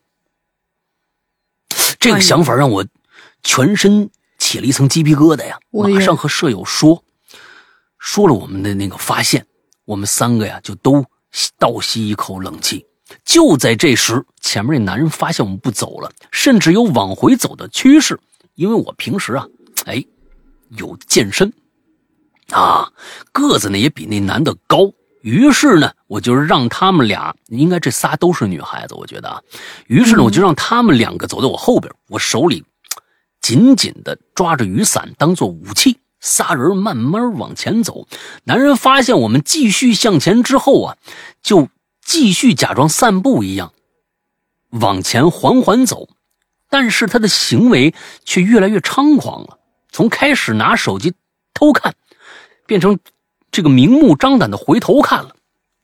于是我就干脆让我那舍友啊，在后面找个地方躲起来。我拿着手机呀，开开着录像记录证据啊，大步往前走去。他似乎觉察到了我们的靠近，往前走的步伐快了一些，但是呢，还是时不时回头看我这俩舍友的方向。就在我思考自己这样是否有些冒进的时候，哎，这这这是一聪明女孩，绝对的。突然就看见了不远处一派出所了，于是我就突然有了底气，在距离男人两三米的距离喊住对方：“哎，那不是不是不能这样啊！嘿，那也不行啊！哎 呀哎，你跟我一路了啊？要不然你前面跟我派出所坐坐。”他听听完啊，动作有些慌乱，啊，嗯，没想到我会戳穿他，狠狠的骂了我一句：“你你有病吧你？”嗯，就这种人，就是就总觉得太监事啊。慢慢的看到啊，慢慢的看了我一眼，又用可惜可惜的眼神看了一眼我舍友的方向，就逃了。说实话，看着他跑了，我才意识到刚才我的行为有多危险，心心脏狂跳不止。如果对方如呃，如果对方是个疯子带刀啊，我就危险了。你不是离派出所挺近的吗？啊，不过好在有惊无险。事后我舍友担心男人去呃去而复返，愣在这个派出所门口站了半个多小时，才打车回了民宿。真的真的辛苦两位读我留言，因为前两次都被吐槽。了很长时，因为前两次都被吐槽了很长哦。这次本来想压一下字数的，结果写了还是写了很长，希望二位见见谅啊。没事我这个故事好，那我们对我们对好故事吐槽字数的时候，都是一种爱，你明白吧？哎对，哎对，就怕这个一一句话写完呢，写了六千字那个那个你想弄死，你知道吧？对。哎，这就是你看，这是有智慧的孩子。哎，我觉得就是他也知道什么时候该该干什么事儿，但是我就一直不明白，这这男的想干什么呢？他还走在别别人前面。开始我是觉得举动感觉像是想要偷拍点什么东西，但是他这个又，这对我我也感觉他。他只是看有没有跟上这个，还是很神奇。是是是是是是是是，这就不太不太不太清楚他要干什么了啊？对，行吧，来吧，下一个吧。嗯，下一个温森里，一九八一，人这回可是写了个正经事儿，就是我们之前不念了吧，正经事儿没意思。嗯，小玲玲天上飞的那个就是他啊，嗯，山山老大大玲玲好，这次榴莲说案件，我就和大家分享一个我一个修车的朋友和他所经历的一件危险的案例。嗯本期故事为正经事儿啊，啊，特意写了一条。我这朋友啊，呃，叫他小张就行了。嗯自己开了家修车店，平时也做保险的业务。有这么一天呢，凌晨三四点，他就被他的朋友小 A 一个电话给叫醒了。小 A 跟他说：“这车呀出了点事儿，请小张过来把车开到他厂里，抓紧维修一下，价钱好商量，甚至还可以给高价。车还得上路呢，去外地有急事儿要办。”嗯等小张赶到，小 A 又说：“呃这个是他朋友的车，右边啊让一棵树给刮了一下，呃，碰了一下，着急修车赶回老家，走车险太麻烦了，来不及了，麻烦你了，越快越好。除了修车费用，还会额外给好处。”那时候大大概啊是深秋了，凌晨呢天色还没亮呢，小张也就没多想，大概看了看车况，就发现那是一辆红色小轿车。外观看起来损伤并不大，因为早晨还得送孩子上学，所以小张啊就先把这事故车开回了家了。接上孩子送到学校之后，又把车开到了修车店准备维修。这个时候啊，天已经大亮了，小张准备给车辆登记，并且上传到公安指定的管理系统。这是统一的要求啊！任何修车店在修车之前必须登记，需要车辆，呃，必须登记，需要登记车辆的什么发动机信息呀、车牌号啊、车主信息、保险单呢、事故照片或者车的损，呃，车损状况的一些等等图片。小张就围着车啊一通拍，然后同时一边观察，就越来越觉得不大对头。车子的右前灯碎了，右边机箱盖有凹陷、有掉漆，但其他地方没有明显、明显的痕迹。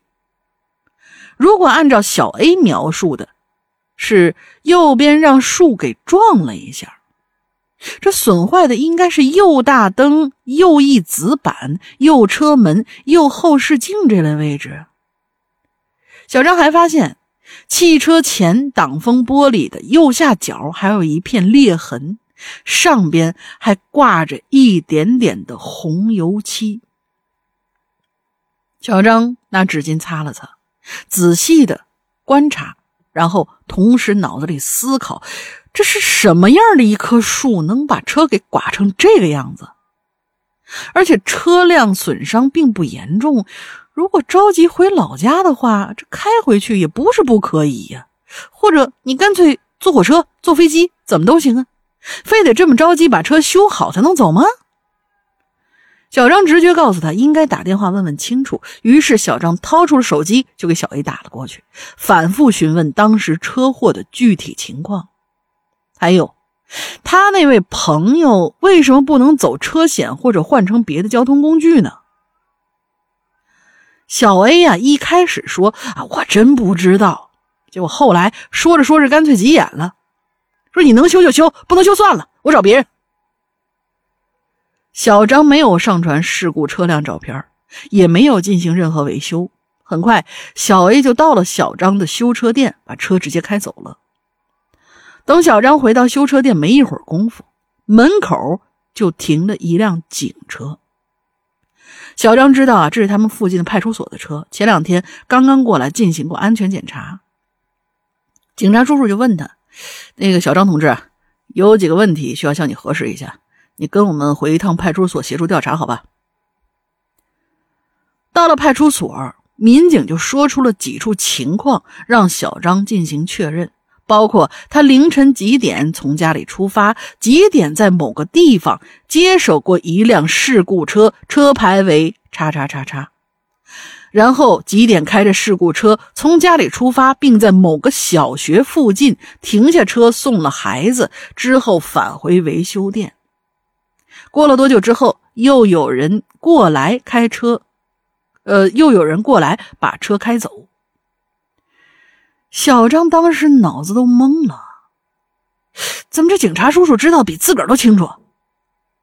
到了后来，小张呢就把自己的做法一五一十跟警察叔叔说明白了，说是朋友小 A 找他修车，但车不是他本人的，而且他对车损情况描述并不清楚，所以自己为了保险起见，没有对车辆进行任何的维修，直接把车给退了回去。也正是因为不太了解情况嘛，他当时也没有办法报警。不过好在小张曾经对车身拍过照片，全部都当做证据交给了警察叔叔。当天，小张在派出所问话告一段落。临走的时候，警察叔叔告诉他，事情还在调查之中，而且最近不要外出，随时保持联系。等回到修车店之后，小张越想越后怕，心说这辆车到底出了多大的事儿啊？反正撞大树这种事情肯定不可能了，该不会是肇事逃逸吧？抢劫？抢劫银行了，杀人越货了。这样的一辆作案工具车，居然经过自己的手，还用他送过孩子上学，还亲手把车给送回去，那自己算不算嫌疑犯呢？算不算帮凶啊？要负多大的法律责任呢？小张不敢再细想下去了。不过这个时候，他突然想起啊，他在查看挡风玻璃裂痕的时候，刮掉过一点点的红油漆。那么。那真的是油漆吗？万一是别的什么，比如说血？这擦的时候，当时是固体还是液体？他已经记不清楚了。想到这儿，他赶紧查看地上四周扔的纸团还好他当时走得急啊，没顾上打扫，纸团还在角落里扔着呢。打开一打开一看，那一点点的红色还在，已经凝固了。他就赶紧把纸团送到了派出所。说是这个是擦挡风玻璃时候擦下来的，不清楚是不是油漆，觉得可能会对警方有所用处。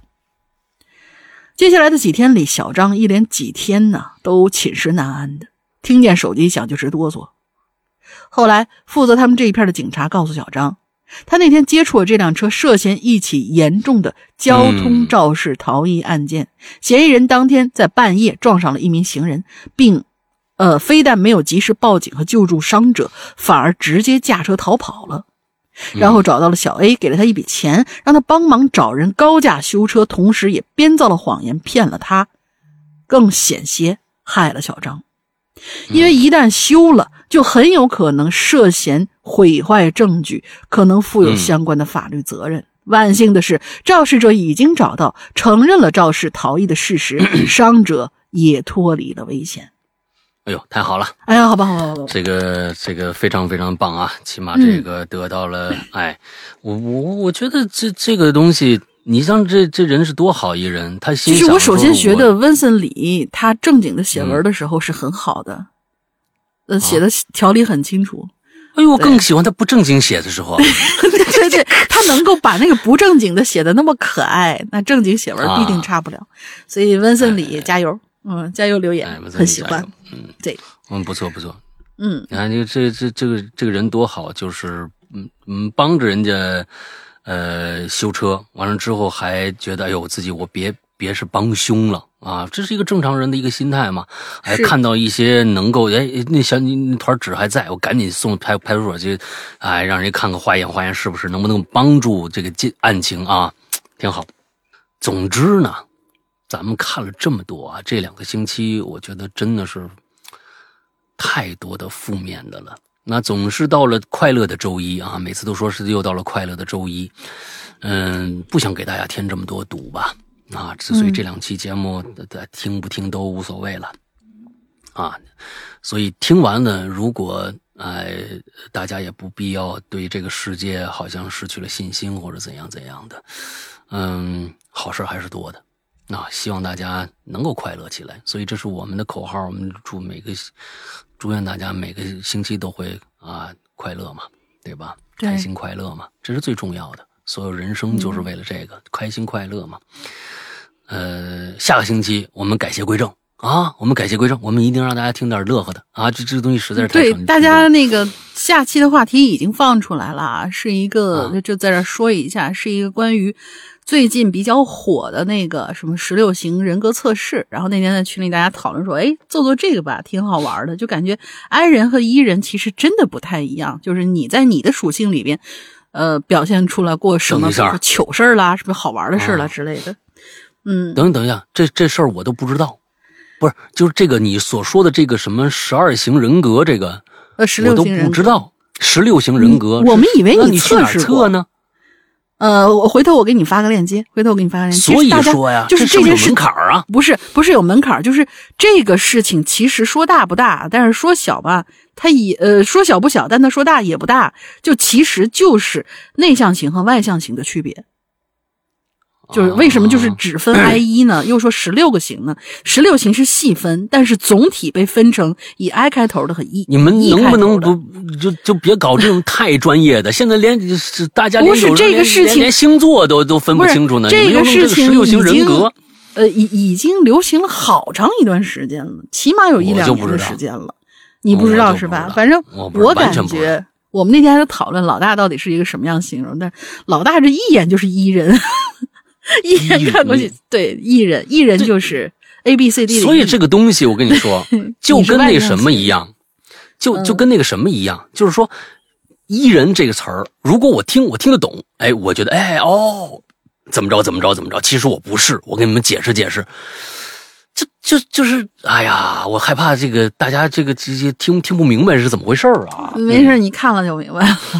其实都是大家的一些小故事，现在已经留了一些了，所以呃，大家就是在下一期的这个话题啊，我们的话题已经上线了，然后大家可以留一些开心的事情，好吧遇，到过什么糗事啊之类的。嗯，啊，我也去学习一下这到底是怎么回事，十六型人格。哎呃，待会儿我我以为你早就做过呢，这个流程流行了好长好长一段时间了。我我连我连星座都搞不清楚，我连星座都搞不清楚，你就更别，我就根本不对这个不感兴趣。老大最多只知道自己是天蝎座，然后他就觉得哦，我应该很记仇。好的，我记仇。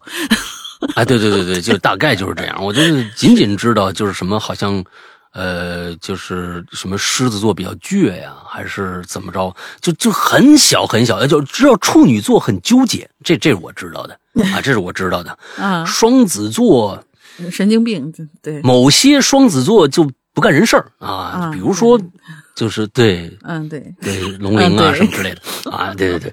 神经病。